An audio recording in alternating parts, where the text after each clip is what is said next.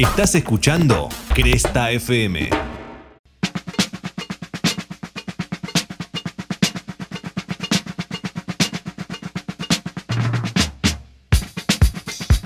Hola, bienvenidas, bienvenidos, bienvenidos. ¿Cómo andan? Esto es Cinefobia, este hermoso podcast donde hacemos un honor al cine y a las fobias. Eh, ya hicimos varios capítulos y este ya no sé qué número es, pero puede ser, llegar a ser el número 4. Mi nombre es Santi Pécoro y como siempre estoy con Agitursi. ¿Cómo le va? Me va muy bien, me gusta mucho eh, las temáticas que vamos eligiendo porque no tienen nada que ver con nada. Con nada, Entonces, nada. Hay que eh, apelar a la memoria y investigar desde distintos lugares. Que Sí. es, es divertido. Es divertido, sí, siempre es divertido. Hemos pasado ya eh, por varias eh, aventuras a lo largo de este podcast, que obviamente lo pueden encontrar en crestafm.com.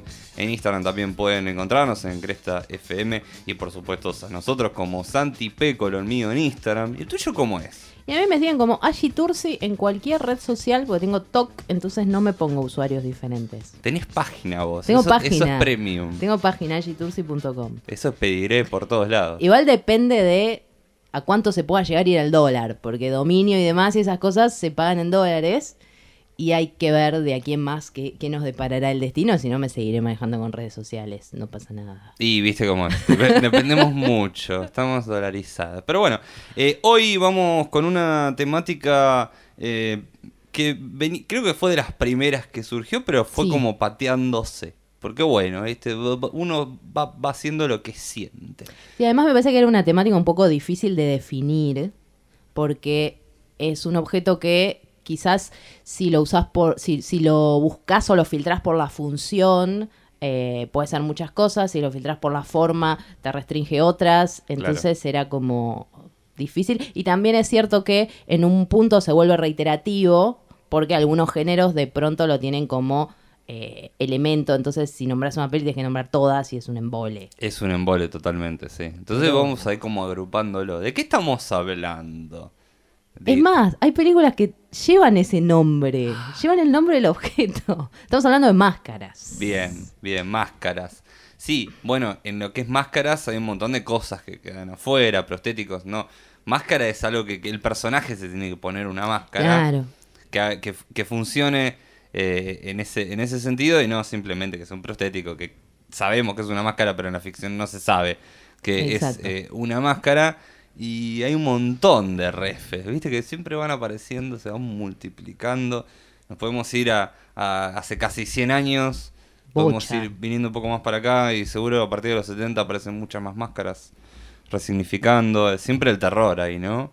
Es Hay mucho terror, mucho terror, mucho superhéroe, mucho robo a banco Mucho robo a banco. y mucho chiste de qué máscara se ponen para ir a robar el banco. Es tipo, chicos, ya fue.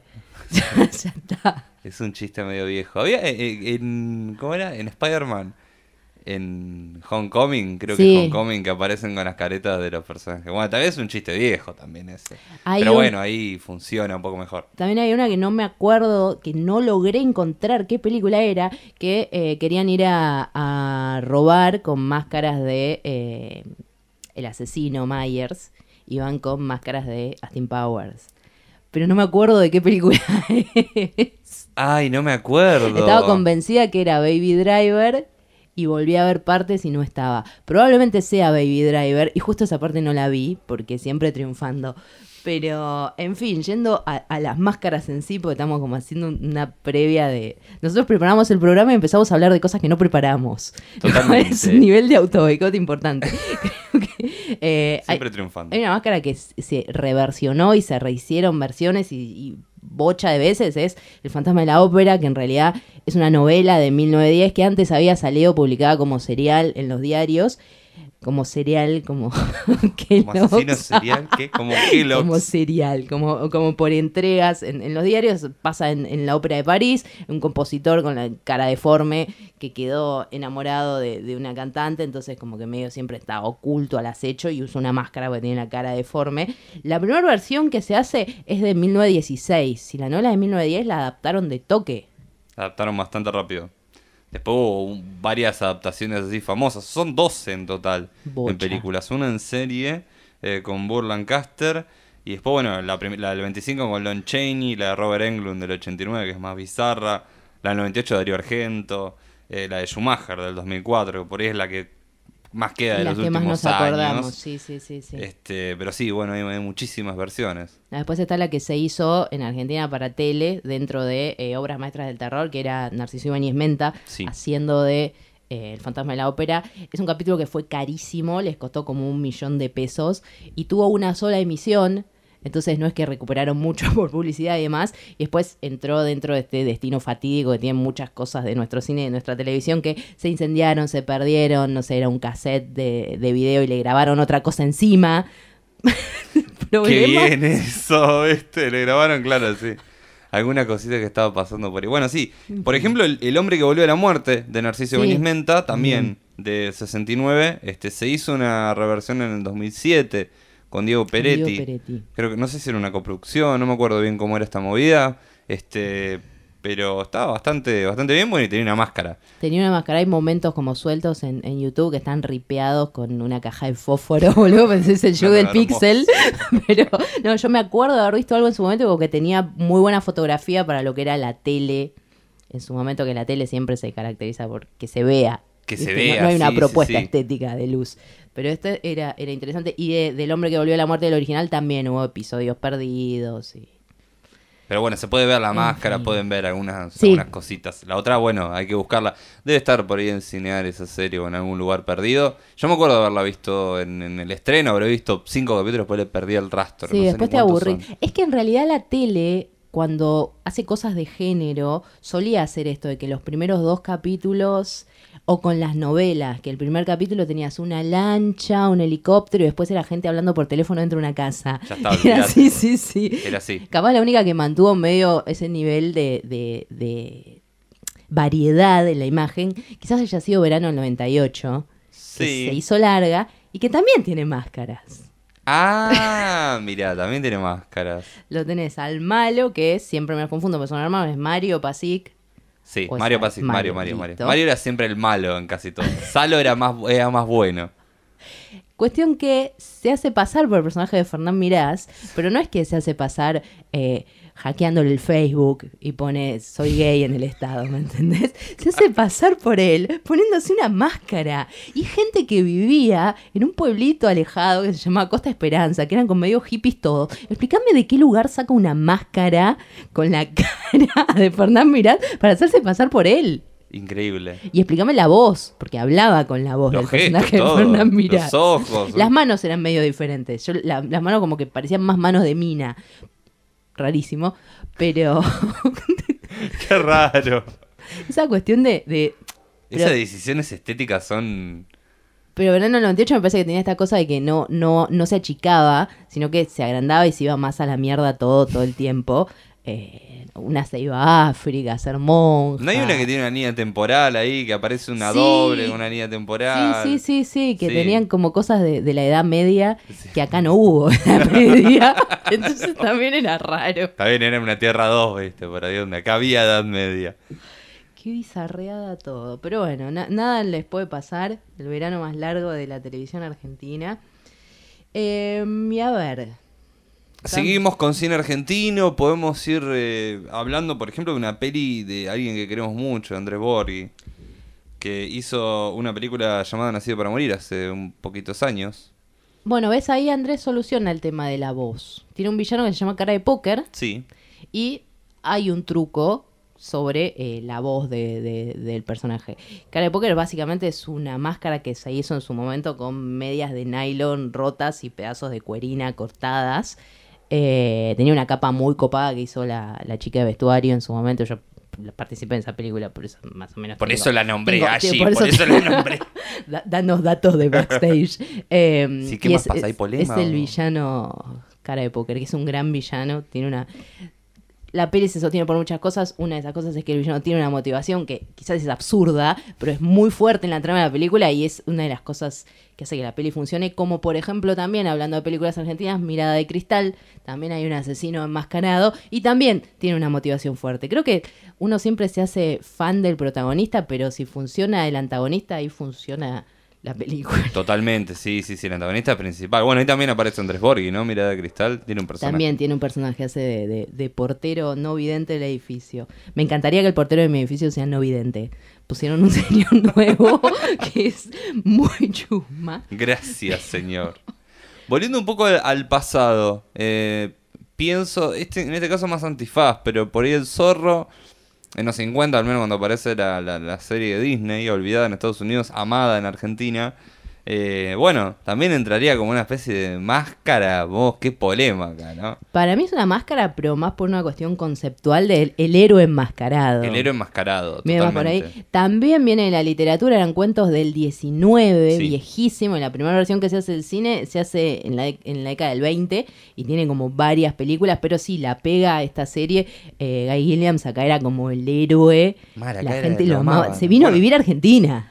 Se vino acá, murió acá. Después, bueno, la se lo trajo tragedia- Sargento García, sí, todo tragedia. La tragedia de los famosos y demás, que a mí siempre, me en la acusa. siempre caemos en la tragedia. Pero hay tragedia, en la historia del cine siempre hay tragedia. No, por eso. Y después acá fue como el padrino de Fernando Lupis. Claro, Eh, que yo me lo confundí muchos años con Federico Lupis y, y- Con el CGI. con el CGI. No, porque Federico me parecía nombre más de joven que Fernando. Entonces Claro. me costaba asumir que Fernando sea el joven. claro. Ahí está, la- a mí me pasaba Ese también. era mi problema. Que después hizo temporada del zorro en teatro de 2001 a 2009. Me acuerdo que hacía shows tipo en Mundo Marino, en el casino. En todo el lado. chabón vivió. Igual sabe esgrima. Está en los simuladores, si no me equivoco, en un capítulo. ¿Está en un capítulo de simuladores? eh, así, eh, como entrenando con, con Santos. Pero volviendo a esto, es un tipo que no es que hizo carrera eh, siendo imitador. Digo, tenés que tener un entrenamiento para hacer esgrima, no lo hace cualquiera. Claro, no, no, no lo sé. Pero bueno, es, es nuestro zorro. Es nuestro zorro. Sí, después está el de Antonio Banderas que son una bosta. Yo las odio esas películas. A mí no me gusta y además eh, eh, me parecen aburridas. Y además hay como una cosa generacional que no, eh, no me las acuerdo, obviamente, porque la vi en Telefe dobladas hace 15 años. Pero una cosa generacional de que él no es Diego de la Vega, ¿no? Es como un, un sucesor. Sí, no y, y no está bien ayornada. No sé, la historia está, está rara. Es como, me sigo quedando en la serie de los 50. No, obvio, y además es como Los Simpsons de Canal 13, la siguen pasando hace años y siempre te la quedas viendo. nunca. Yo voy a la casa de mis viejos al mediodía y está. Es increíble. Y es muy raro encontrar un capítulo que no viste. Para mí repiten 10 siempre. Y es una serie larga. Y es una serie larga, claro, sí, sí. No sé, siempre repiten lo mismo. Había como un viral hace poco, el episodio perdido, qué sé yo, pero... Siempre, siempre falopas. Mira, hablando de fantasmas, que hablábamos del fantasma de la ópera. Sí. A bueno, de- del fantasma del paraíso también, de Brian De Palma, que, que es una peli que está muy, muy bien. Que también tiene una máscara, en la cual puede ver por un solo ojo. El, Tiene una máscara medio psicodélica, con Sí. un Pepe Cibrián. Hay un Pepe Cibrián malvado, joven, ahí, que, que viene a ser una suerte de diablo ¿Es o Pepe algo. Cibrián o es Marta Minujín? Es una mezcla de... Sí, totalmente. Hay una es una cosa mezcla ahí. exacta, ¿eh? por el lacio del pelo y todo. Sí, sí, sí, por eso. Pero bueno, gran peli también. Gran peli. Me- eh, creo que es de todas las versiones del Fantasma de la Ópera, la mejor. Es la mejor. Sí, sí, sí, sí, sí, es la mejor. Esa cosa Eh, pop de colores y demás. bueno, muchísimo color, muchísimo, mucho, mucho alucinógeno y muchas cosas. Y también hablando del fantasma, había una, una película de 1996 que se llamaba El Fantasma, con el querido Billy Zane, que un año después eh, eh, fue el villano de Titanic y después estaba en la de verdad, Zulander y fue un amigo es verdad. de los de Zulander y eh, hizo The Phantom en el 96, una película que le salió 45 millones de dólares, no se entiende cómo, dónde está esa plata, porque es una estafa esa película. El traje lo hicieron con dos pesos, no sé si se acuerdan de él, violeta No y me- negro, No me acuerdo de esa película. eh, y después... eh, bueno, hay, hay, montadas a caballo y cosas, esas cosas, pero no, recaudó 17. Pero se, la- se habrán gastado en catering la comida. La, Se la habían comida, gastado en la comida, entonces. sí, sí. Bueno, Billy Zane que probó ser un superhéroe, pero no. No funcionó. Como fantasma al menos no funcionó. Bueno, superhéroes hay bocha que de hecho ni siquiera las, la- las anotamos. Digo, tienen mucho esta cosa de eh, cambiar. O sea, tenés que ocultar la identidad para ser superhéroe, porque si no te caen en tu casa y te roban las cosas. te secuestran a tus padres.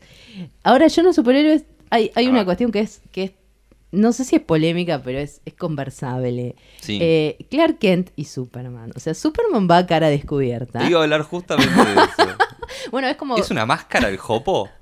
No sé, pero ah, eh, hace el, el jopo de los lentes, pero hace poco eh, hubo un viral, porque yo estoy día pelotudeando en internet, que decía Hola, que ¿qué en realidad eh, él tenía poderes de hipnotismo. Entonces no es que la gente no lo reconocía por los anteojos, sino que él estaba hipnotizando a todo el mundo todo el tiempo. Y por eso no se daba cuenta que Clark Kent era Superman. ¡Claro!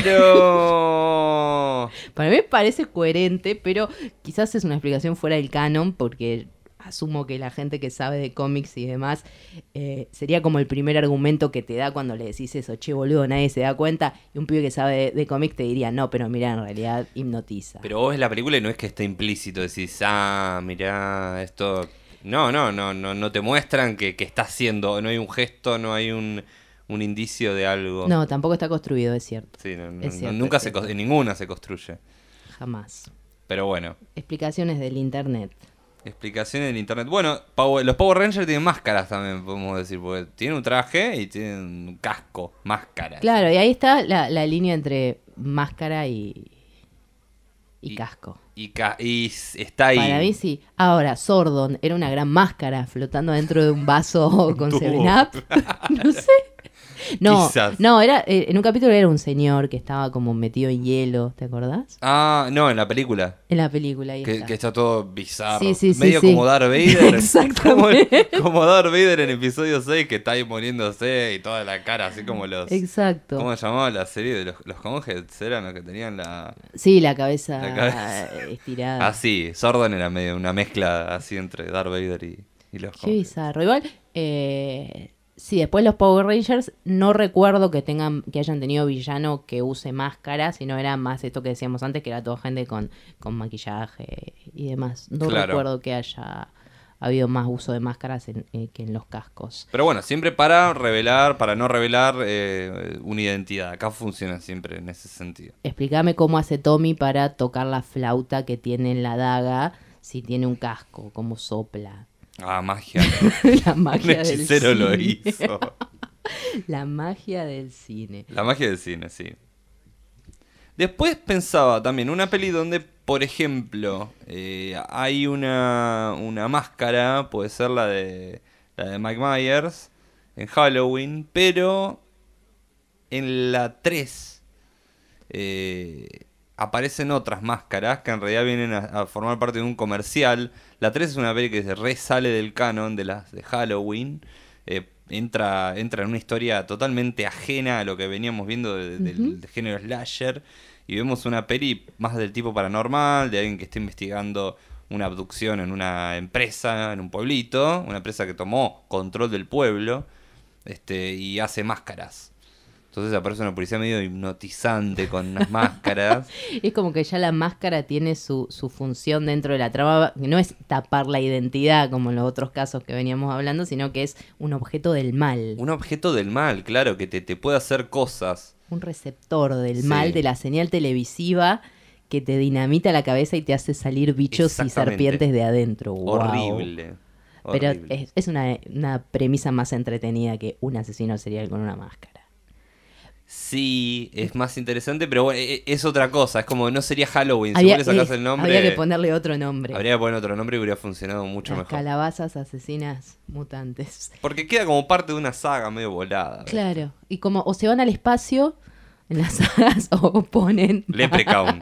Leprechaun en un momento dijeron, che, ¿qué hacemos? Vamos por la quinta, vamos al espacio. Bueno.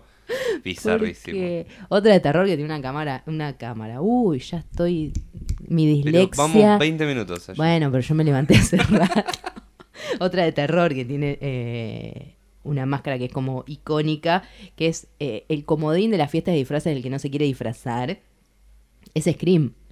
Claro, sí, Es bueno. como, no me quiero disfrazar de nada. Bueno, Y me pongo la Dale, Scream. medio pila. Es como también el chiste de- de- del asesino enmascarado. Estas pelis lo que hacen en, en cierto punto es como revitalizar eh, el slasher a través de la parodia. Es como que eh, tienen un lenguaje muy bueno que los personajes saben las reglas de las películas de terror, saben lo que no tienen que hacer y así todo lo hacen igual. Lo hacen igual, sí. Parece una saga muy valiosa de- del terror que ha sabido homenajear, si se quiere, a las sagas de slasher de los 70 y los 80. Eh, que bueno, no tuvo grandes continuaciones, tuvo una gran primera película. eh, después fue un poco flaqueando, pero bueno, la premisa siempre era la misma. Hay asesinos, hay asesinos, capaz que más de uno. eh, siempre va, cambiando en torno a eso y siempre está en Neb Campbell ahí. Sí, y como que en un momento también se empiezan a agotar las premisas. No puedes hacer Obvio. 15 años de una saga de películas porque faltó Scream en el espacio. Faltó Scream en el espacio. Y Freddy en el espacio. y Freddy en el espacio. Ahí está. Bueno, vamos a, a- a ver de registrar los guiones y tratar de vendérselos. Y vamos a ver. No sé quién está al mando ahora que Wes Craven no está, que nos ha dejado hace unos años. No sé con quién podremos contactarnos para no hacer un Freddy en el espacio. Lo hacemos y que nos hagan juicio después. Es muy sencillo. Un astronauta que está volando en el espacio se hace una pesadilla y está Freddy. Por eso. Tan sencillo como es. No demos ideas, sí. Hay Después hay, hay una, una saga que a mí me gusta bastante, que es no tanto de terror, sino más este, una cuestión política, que es La Purga, que empieza en 2013, la última se estrenó el año pasado en 2018. Eh, hay una serie que no la empecé a ver, porque no tengo tiempo de ver series. Yo tampoco. Eh, es que igual en realidad es eh, la premisa que es una noche como de canilla libre, que podés matar o hacer lo que quieras, y la gente elige eh, eh, enmascararse. No entiendo por qué, en un punto, porque si es eh, canilla libre... Pero en algún momento quizás si no logras matar a la otra persona y mostrás tu rostro, capaz que quedás medio en Capaz evidencia. podés tener una represalia el año siguiente. Claro. Porque es el día, eh, eh, la noche de la expiación. Claro, claro, eso estaba preparado. Claro, ya dijeron, vamos a poner unas máscaras porque si no, pues... Es verdad. Bueno, se- es una peli que se, se- se hace muy conocida. eh, los afiches cuando recién sale era como que era choqueante la gente con las máscaras y siempre hicieron como un bastante hincapié en eso, en la gente enmascarada. Sí, sí, sí. Bueno, además, eh, una peli que ya venía, ¿te acordás? Venían como con la noticia de que, uh, guarda, va a ser cancelada porque hay mucha vía libre de muerte. Este, pero bueno, qué sé yo, es una ficción que tiene un análisis crítico igual, a pesar de todo. Sí. Eh, no deja de ser una ficción, obviamente. Pero las consecuencias de lo que podría pasar, sí, bueno, pueden estar bastante cercanas. eh. Sí, a mí no me extrañaría que algún presidente lo Más que apretando el esa botón idea. de la purga. no. No, no me extrañaría que alguien tome... Bueno, creo que es la última entrega que como que cuenta un poco cómo llegan a tomar la decisión de, de, de implementar ese día. Eh, no, la, la última es la de la senadora que se opone, no me acuerdo, pero siempre está el trasfondo y el debate político atrás. Y eso está buenísimo porque cuando se empieza a agotar, que es una noche de vía libre donde podés hacer lo que quieras, empiezan a ponerle un contexto. Espero que la próxima no sea en el espacio. Bueno, me voy a dejar de hacer el chiste del espacio, perdón. La purga en el Perdón. espacio. Eran dos nada más. eh. No había nada a quien No purgar. Puede ser, eh, puede ser. Anotando, anotando ideas, sí. Y hay una máscara que yo odio, hablando de, de fiesta de disfraces, retomando un poco lo que decíamos de Scream, que Sí. se volvió como la máscara hoy día, que es la de Dalí de la Casa de Papel. Estoy Ah. podrida de verla en todos lados. Chicos, no está tan buena la serie como para que estén todos tan emocionados.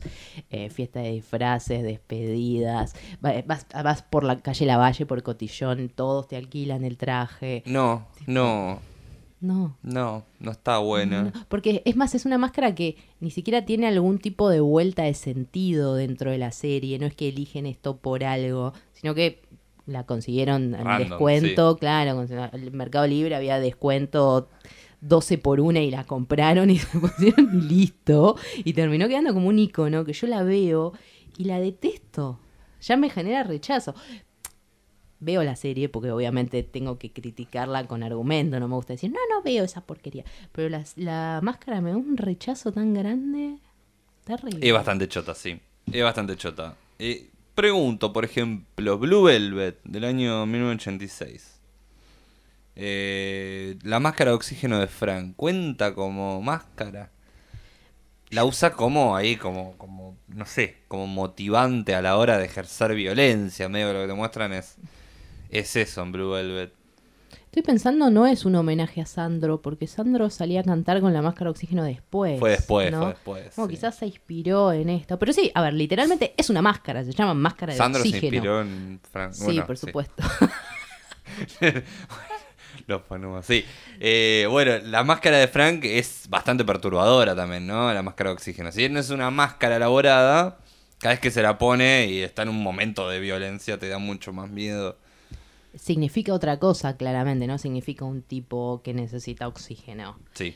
Eh, máscara que te da miedo es la de Hannibal Lecter, que tampoco es una máscara, si te pones a pensar. Es como una especie de bozal para que el chabón no se coma gente. Claro, es un bozal, pero bueno, es la cara de él, es los ojos, hay- hay toda una, una cuestión muy bien, muy bien construida. Esa es más, como más, más icónica, me parece, en el sentido de eh, la máscara como contención del mal. O sea, no es que están tratando de tapar la identidad, porque la cara se la ves, los ojos son inconfundibles. Es como, bueno, quédate ahí. Igual no, qué sé yo, como que medio que está todo maniatado, el chabón no puede hacer nada. No puede hacer nada, Se las sí, ingenia sí, para sí. hacerlo igual. Sí, después estaba la 2, ¿no? Había una 2, eh, Hannibal, Hannibal Lecter, creo que se llamaba directamente, 2001, 2002, con... No me acuerdo quién hacía Clarice, no estaba... No estaba ella. No estaba ella, Eh, sino que estaba otra ella. Y después que hubo no- una serie nueva. Sí, Pero qué sé yo, las series nuevas estas que rescatan clásicos como la de Psicosis también, eh, a mí no me terminan de convencer. Jodie Foster, era Jodie Foster y Julian Foster, Moore es quien hace la, la segunda Clarice. Bueno, Clarice, claro, no me acuerdo del nombre, pero anda por ahí. Eh, sí, igual, bastante terrorífico el personaje también y verlo con un bozal te da el miedo de que claramente, bueno, se lo sacás y puede ser un potencial asesino en masa. Terrible. Y, y era, bueno, no, no era tan viejito, pero igual después de ahí me parece que empezó como a sobreactuar mucho Anthony Hopkins. Agarrar otros papeles, ¿no? Las últimas pelis que vi, hay una que vi que hacía como de cura en un exorcismo, algo así, ahora salió hace dos o tres años. sí. No, es- para mí está sobreactuando mucho, señor. Sí, había hecho. Después de eso hizo Beowulf, hizo un par de así, ¿no? Varias. Después, bueno, en el universo de, de Marvel también haciendo de, Sí, es verdad. de Odín. Pero sí, Es bueno, verdad. van Sí, dejando de hacer papeles. Como Jack Nicholson ha pasado también en una época, ¿no? Que- Es que para mí ya ni se molesta, boludo. Dice, yo soy yo, mi nombre, me hice mi carrera, Pero ya voy lo y hice. bizarreo. Ya Sí, está, ya olvídate, está. Olvídate. Sobre máscaras, eh, arrancamos, yo pensé que íbamos a arrancar por esta, porque medio que, que en la intro veníamos tirando para ese lado y nos fuimos para otro lado. La obvia. Eh, la máscara. La máscara. ¿Qué decir de Qué la película máscara? divertida. Me parece que fue como la gran catapulta para tanto para Jim Carrey como para Cameron Díaz. Sí, sí, totalmente. Eh, a, mí, me- a mí me gustaba mucho. la eh, máscara. La máscara que creo que para él es Ventura también, como que, que con esa, esa dupla, eh, esa dupla de pelis. Eh, es una peli que es muy divertida. Sí, es muy divertido. Yo de chica creo que la vi muchísimas veces. Y en castellano Eh, estaba muy bien doblada. Bueno, entra dentro de las categorías de las películas que no podés ver dobladas. Eh, Comando yo no la puedo ver doblada, eh, no la puedo ver subtitulada, perdón. Hay una serie de pelis que de chico viste Sí, eh, en latino y, te cuesta. Volver al futuro. Sí, igual la puedo ver en inglés porque ya me, me ha pasado de verla varias veces, pero también cuesta, sí. Como que yo la historia sin fin. Hay un montón que La cuesta. historia sin fin. Con los dibujos cuesta mucho más, con, Sí. con las animaciones estamos acostumbrados Sí, a sí, consumirlas como Toy Story, qué sé yo. Si bien Tom Hanks aguante Tom Hanks, no, pero nos consumimos más el, el Woody de acá, el nuestro. El, el Woody, el Woody Nuestro gaucho. Em, no, y la máscara es básicamente un chabón que encontraba una máscara que le ponía la cara verde y que le daba como poderes. Lo mío que se transformaba en dibujito animado, ¿no? Empezaba Sí, a había un tener cómic. estas... Eh, estaba haciendo un cómic donde, donde este personaje es un personaje malo, digamos, no es bueno, tiene malas intenciones. Claro. Pero bueno, en el fondo termina dominando Iki, que es el personaje eh, principal. Y después hubo una secuela. Olvidable. Con un sí, eh, creo que era Cumming, ¿no? Alan Cumming, que era que hacía de- del hijo de la máscara. El hijo de la Eh, máscara. Era, era el padre y estaba el bebé. Tenía un elenco grande, estaba el mismo psicólogo, ¿te acordás del psicólogo de la 1? Es verdad. Está el mismo, Es hay varios que, que continúan. el- hay varios actores también de renombre, pero bueno, creo que estaba Bob Hoskin también en esa. Es verdad. Pero bueno, Es no, no- no, le fue tan bien. No le pusieron tantas ganas. Viste que hay veces que dicen, bueno, vamos a hacer la continuación de algo que funcionó. Se aprovecharon de los efectos del 2000. Viste que es como esa peli estuvo cercana a la, a una Scooby-Doo que salió en esa época, también era horrible, tenía unos efectos sí, pedorrísimos. sí, sí, sí. Dios mío, esa época dijeron, oh, sí, efectos para ponerle a todo. Y- No, bajaron el pack de efectos y lo empezaron a aplicar hasta que les vencí. Tenemos 15 días para usarlo gratis, muchachos. Hagamos toda la película que Se nos termina la prueba. Sí, sí, pasa eso.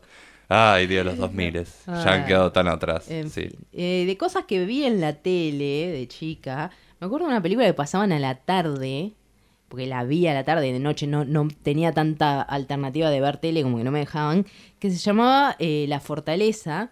El título original es Fortress, es una peli australiana que es de fines de los, de los 80, si no me equivoco, es del 86, me puedo equivocar, que era una maestra que tenía nueve alumnos y que los secuestraban eh, chabones enmascarados que venían de robar algo. Las máscaras eran recontra siniestras. Había uno que tenía una máscara de Papá Noel, eh, un gato, un conejo y como un ratón. No, un gato, un pato, un pato negro con, con el pico blanco y un ratón. Y fue una peli que durante toda mi vida me quedé recontra traumada, que no sabía qué película era. Hasta que se me ocurrió preguntar, creo que pregunté en Facebook, me dijeron, sí, es esta. La volví a ver. es- preguntas.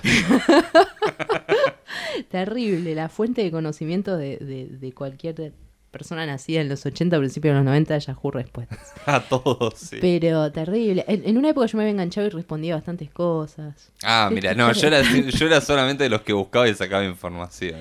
No, pero es una peli que es, este, pasa el tiempo y es re perturbadora y Sí. yo no entiendo cómo la pasaban en la tele a la tarde. Le chupaba un huevo a todo el mundo. Evidentemente no medía y a nadie le importaba qué, qué pasaba. Y chiquis, es una australiana. Bueno, déjala. Debe haber canguros. Y la pasaron de la Canguros contra uruguayos. Claro, exactamente. Eh, después tenemos, a ver, podemos ir a The Shining, que tiene una escenita en realidad, eh, donde ya el personaje de Jack Nicholson está bastante pirucho por la casa y en un momento cuando se está yendo, cuando ve a la, la- la chica en el baño, que después se transforma en una vieja, Exacto. hay un oso ahí, hay un muchacho vestido de oso practicándole sexo oral a un señor. Bueno, pero tiene una máscara, chicos. Tiene una máscara. Tiene una máscara y la tenemos que mencionar. Chicos, a ver, esto, esto es estricto, máscaras. Siempre, en el, bueno, el terror es un clásico ya. Eh, Es, em, es disociar un poco la realidad. Es medio esa, esa ruptura de la realidad. eh, Es lo que representa también esa peli, ¿no? Como de repente todo viene más o menos bien hasta que eh, no, no empiezan a conectar las cosas con, con la realidad. Aparecen personajes que no habían aparecido hasta el momento. Que no vuelven a aparecer tampoco. Sí, es que también... es Son una parte de, un- de una ilusión o de Claro, eso, medio que no sabes qué es real o qué no. Una que, que una peli que va metiendo elementos como cada vez más raros todo el tiempo, que es una cuestión estética también, es Brasil. Al final de Brasil, que es del, el, del 85, aparece un tipo a torturar a otro con una máscara de bebé chino que como que Bizarrísimo. no tiene sentido. Yo tengo, tengo una, como que una fantasía mental, viste, en esa misma escena caen los chabones de- del techo a rescatarlo. Yo me imagino que cuando tiro un comentario medio racista o algo, me van a caer los del INADI así. Me Como ¿qué SWAT. está diciendo? Claro. Sí, es una peli, bueno, una peli Gilliam. Eh, yo hace mucho no la veo Brasil, pero bueno, era una película también con muchos colores, la recuerdo. Tiene, tiene una, una estética muy marcada. A mí de él la que más me gusta es eh, 12 monos, Sí, que se va como un poco de, de- de- como que es menos flashera en el sentido estético, pero no sé, las aventuras del Baron Munchausen es una falopa. también. Bueno, absoluta. Time Bandits también que le hemos hablado en algún momento. Pero no deja de ser un director un poco aburrido. Sí, sí, puede ser. O, o con una forma de abordar que, que ya está bien definida y medio, bueno, si no congenias, Sí, todo bien, es medio como Lynch. Y bueno, si no te gusta, anda a otra cosa, probablemente algo más. eh, otro tipo de directores, ¿no? Por eso hay tanto para, para elegir. Terry Gilliam, bueno, te- es un, un director que tiene cosas muy interesantes. Brasil es una, es una de esas. Eh, bueno, también pasamos por Lynch, pasamos por Terry Gilliam, vamos pasando por, por directores eh, grandes también. Eh, ¿Y qué otra podemos ya acercarnos más a esta parte de la línea del tiempo? ¿Contracara? ¿La podemos poner como una peli con, con máscaras? yo creo Es que raro, sí. ¿no? Es una máscara es ¿Por qué una no? operación, ¿no? Y pero estamos eh, como en lo mismo de de, de, de Mario Pasic. Claro. ¿Qué, qué es una, qué Otra, no es una otra máscara? cara, es una máscara. Misterio sin resolver. Eh, Es una película que yo banco. Me acuerdo también de haberla visto en la tele bocha de veces. Como que creo que que los canales en su momento compraron un, un pack de, de latas de películas y nos pasaron todo eso sin medir la responsabilidad. quedamos todos Irresponsables. quemados por todas esas películas eh, que vimos en su momento. Después, este, hay veces que la, la máscara se termina como convirtiendo en icono de algo dentro de la película, como eh, Before Vendetta, por ejemplo, que termina siendo como un icono político, Total. la máscara resarpado, que igual también viene de cómics, si no me equivoco. Eh, qué lindo hacer volar todo un parlamento a la mierda. Sí, igual hay mucha gente, viste que hay gente con razones incorrectas usando esa máscara también. Sí, sí, sí, sí. le- Pero ¿no? igual yo me pondría, bueno, no, no, no lo voy a decir. Después cuando La termine dictadura de el- Venezuela y con el- el- la imagen del perfil del Anonymous, ¿viste? Eh, bueno, no, yo no quiero decir nada, pero acá el subte pasa por abajo del Congreso Es una bombita. y llega hasta Plaza de Mayo. Pum, y ya está. Sí, bueno, en esa línea de B de Venganza también está Mr. Robot, eh, una Sí. serie del 2015 de USA Network de, de Sam Esmail, que hace un producto muy, muy interesante, donde tenemos a Elliot, que es un hacker, eh, que quiere hacer mierda a una empresa que se llama iCorp, porque eh, fue, pro- fue la, la responsable de la muerte de su padre y la madre de su mejor amiga, eh, que le generó leucemia por unos desechos que generaba la empresa. Eh, y empiezan a pasar una serie de cosas, entre ellas que eh, este, este personaje principal, el de Rami Malek, se junta junto a otros hackers, organizan ahí un plan bastante eh, extremo, casi de anarquía, podemos decir, y hacen unos videos usando una máscara, que bueno, es la ref de Venganza también, una máscara... eh, no, no, bueno, sí, un poco parecida, de un señor con unos bigotes, pero en esa línea. Eh, y después también hay otras máscaras en esa serie. Aparece un, un ejército chino que también usa unas máscaras de dragón bastante, bastante Te horribles. apagan la heladera y te dan caramelos de Sí. vuelto. Sí, sí, sí. Tenemos, bueno, acá como, como justicia social también funciona. Funciona como todo, ¿no? Como antagonista, funciona como protagonista, funciona como elemento de cualquier cosa. O sea, acá lo tenemos como un elemento hasta Sí. del más allá también. Absolutamente. Hay una que a mí me, me- me incomoda la película. De, de chica es una saga que había visto y que no me generaba mayores dilemas, pero hoy día sí. Y también viene un poco la pregunta de eso no es una máscara. Sí. ¿Qué es Robocop? ¿Es una máscara Robocop o es un casco? No, y pero le cubre la cara. ¿Cuál es la definición de máscara? ¿La buscamos acaso? No, no.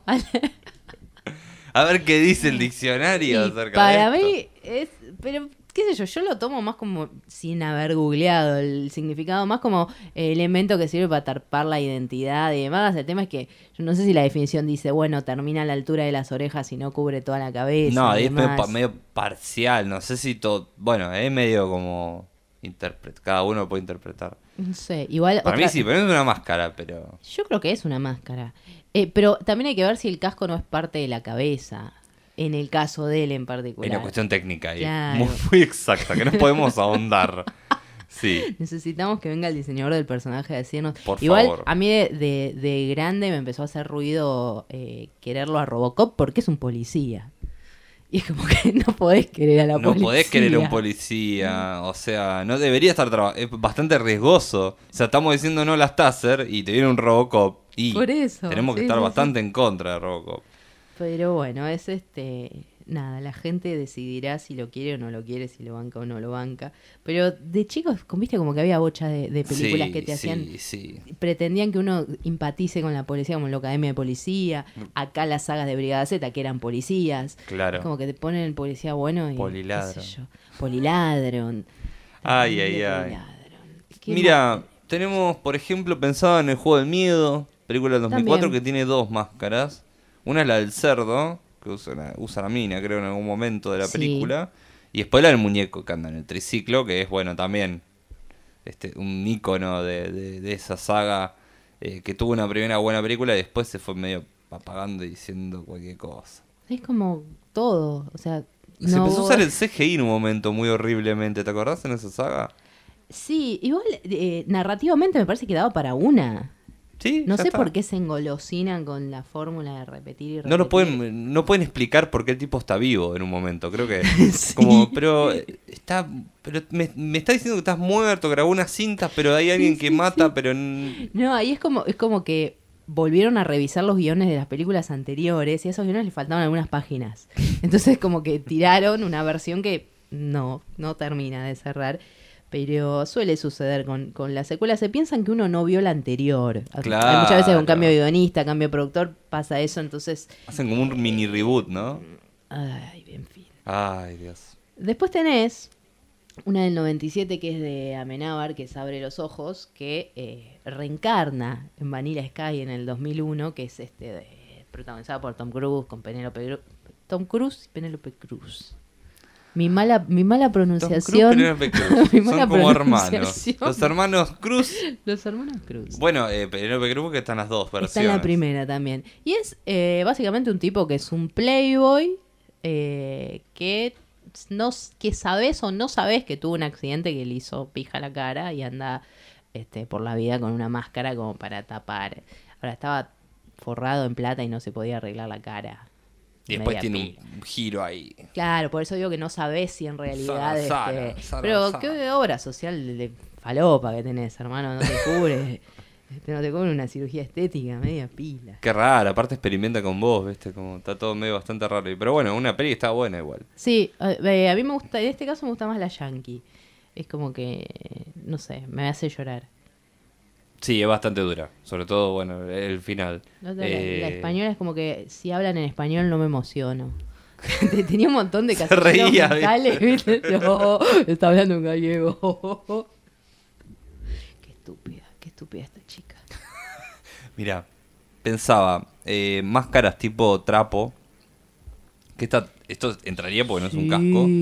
Eh, el Orfanato, película del 2008, Hablando, sí. con Belén Rueda, que Ujú. es durísima. Sí. El- el- el- las Sí, apariciones sí, de este niño con la máscara es muy fuerte. Es una peli que, que rompió mucho, ¿no? El cine español, al, al menos el cine de género y el terror, creo que esta peli fue, fue fundamental para, para llegar al mundo, digamos. Por lo menos acá fue como, hey. Fue la, es, fue la co- es primera como que gran y- referente, sí, sí, sí, sí, sí, es cierto eso. Y después también este, este tipo de máscaras usa eh, uno de los personajes de, de Strangers, si no me equivoco, y con- en la secuela seguro hay uno que tiene una máscara tipo bolsa de bolsa de maíz, bolsa de arpillera, ahí está. Mm. ¿cómo me puedo confundir el maíz con la arpillera? Bueno, porque el maíz va dentro de una bolsa de arpillera, ahí está. Claro. Mis razonamientos, Ahí ahí mis estaba- asociaciones Estaba cerca allí. entre las asociaciones y la dislexia. Eh, yo me acuerdo, tengo mucho más fresca la secuela que es de 2018, que es básicamente una familia que se queda en un motorhome de unos familiares a pasar la noche con una especie de camping y aparecen unos eh, tres, en- tres, son tres enmascarados que también parecen ser una familia. No les ves las caras, pero por las alturas y la contextura te da la sensación de que son una familia también. Y los empiezan a matar sin motivo, como en cualquier buen slasher. Obvio, no hace falta Eh, hablar. Y nada, la película es básicamente eso: gente que muere por otra gente que tiene máscaras. Y nada, pero es, es divertida, tiene lindos colores, tiene un par de secuencias que están como musicalizadas, lindas las banco. Y la primera, la verdad, no me la acuerdo mucho. La primera, ¿quién estaba? Yo me la confundo con otra más o menos de esa época. No era con Liv Tyler la primera, ¿no? No me acuerdo. Creo que sí, ¿eh? Que les empieza a tirar una piedra, que empiezan como a joder. La odié bastante esa película, pero... Pero bueno, la segunda tiene un poquito más de puncha, aparentemente. Batman Begins, Batman Inicia, el año 2005 tenía un villano, que era el Scarecrow, eh, interpretado por Cillian Murphy, eh, que se ponía también una, una especie de bolsa alpillera, creo que también era alpillera, y les tiraba un líquido en la cara para, para hacerlo flashear, un alucinógeno, y se ponía esa máscara que era bastante horripilante. Es muy Así, divertido. sacando el- la- las máscaras obvias, ¿no? De superhéroes. Muy divertido el, el meme del, del mago de Oz, que están tipo los cuatro personajes yendo por el camino y viene Batman y mata al espantapájaros. Está muy bien. Cinefobia, un programa donde te contamos memes. Te contamos, Mimi, sí, vivo y en directo. Sí, gracias por escucharnos. eh, Siempre esto es un, es un placer que nos escuchen. Después vamos a, a mostrarles toda la listita de películas Sí, obvio. O los mareamos, nosotros los Eh, mareamos. Me estoy quedando sin. Hay alguna que no, no es. eh, no, no voy a nombrar ninguna peli en concreto, sino que es como una saga grande. Que son las pelis que empieza a ver en México a partir de la década del 50 con eh, luchadores enmascarados como Santo Claro. y demás. Ahí la máscara ya es parte del personaje. Santo tiene una galería de, de películas resarpada de Santo contra los zombies, Santo y este, Santo y el otro. Es como el, el- uno de los grandes personajes del cine popular mexicano. Y acá hubo alguna cierta aproximación con las pelis eh, de Titanes en el Ring, que Claro. nunca pasaban este por una cuestión de identidad, de no revelar quién era el, eh, el luchador detrás de la máscara y demás. Era como el personaje, digo, aparecía el Caballero Rojo, un par más que personajes que en la tele estaban enmascarados, y es como que estaban enmascarados toda la película. Eh, en la primera es un nene que quiere ir al show, el papá le regala entradas, qué sé yo, y el pibe por algún motivo termina yendo al entrenamiento, no me acuerdo. Eh, son esas pelis que son cortitas pero te parecen eternas porque como que si no pasa nada y, y escenas que parece que falta un conector entre una escena y otra, pero cuando va al, al- al gimnasio están entrenando los personajes. Y es raro porque en la misma película eh, hay algunos que son buenos y otros malos y de pronto están entrenando todos juntos, entonces no terminas de saber ¿Qué pasa? ¿No hay si riña el acá? pibe entiende que es un show y que están actuando y después en realidad son laburantes que están todos juntos ¿O están todo mal? o no, no, no entendés, pero son cosas que te preguntás cuando le das muchas vueltas a, a las películas y no las ves normalmente, como un humano normal, no como, Como- no claro. como un como yo. Y sí, uno la ve con ese ojo a las películas.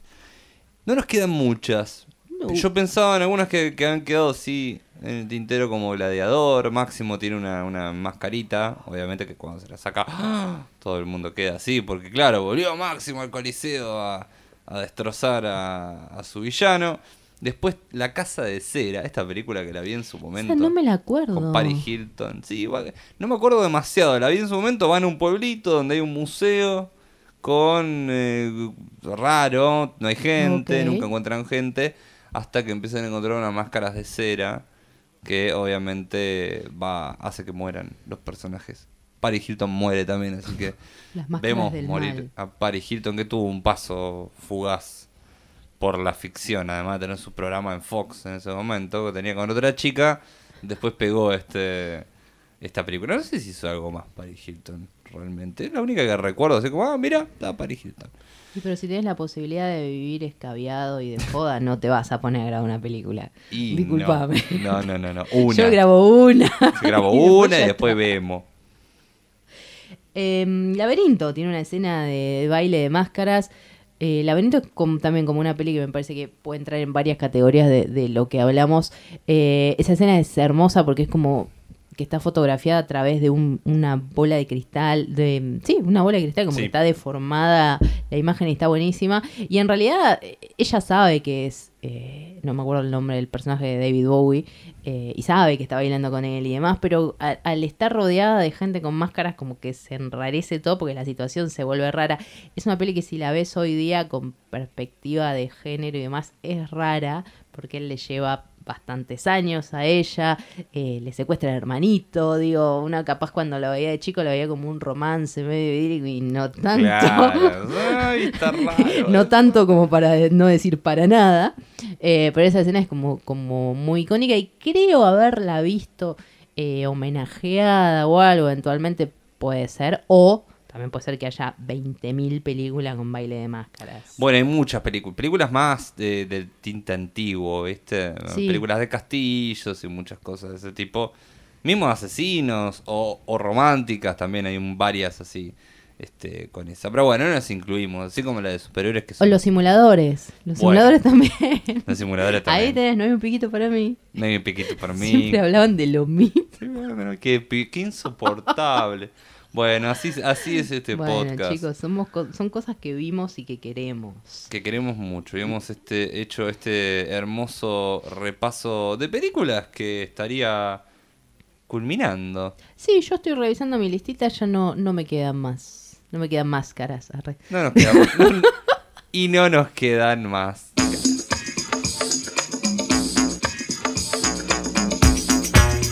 Gracias por acompañarnos. Esto fue Cinefobia en el especial Máscaras. Mi nombre es Ayitursi. Me encuentran en redes sociales como Ayitursi. Mi compañero. Santi Pécolo me pueden encontrar en Instagram también subiendo algunas cosas interesantes. Yo no subo nada interesante, pero Yo pueden- tampoco, pero sí me da que venderlo. Así, así no podemos. Bueno, yo tengo dos gatos muy interesantes y subo fotos de mis gatos. Iba a decir Yo que tengo un fichín, sí. iba a decir que yo no subo nada interesante, pero que las cosas interesantes las subimos al Instagram de Cresta FM. Por supuesto. ¿Viste? A eso era útil. ¿Viste que tenía FM, razón? el Instagram de Cresta FM y la página crestafm.com donde van a encontrar todos los contenidos de este hermoso multimedio en el cual hacemos este hermoso podcast que se llama Cinefobia.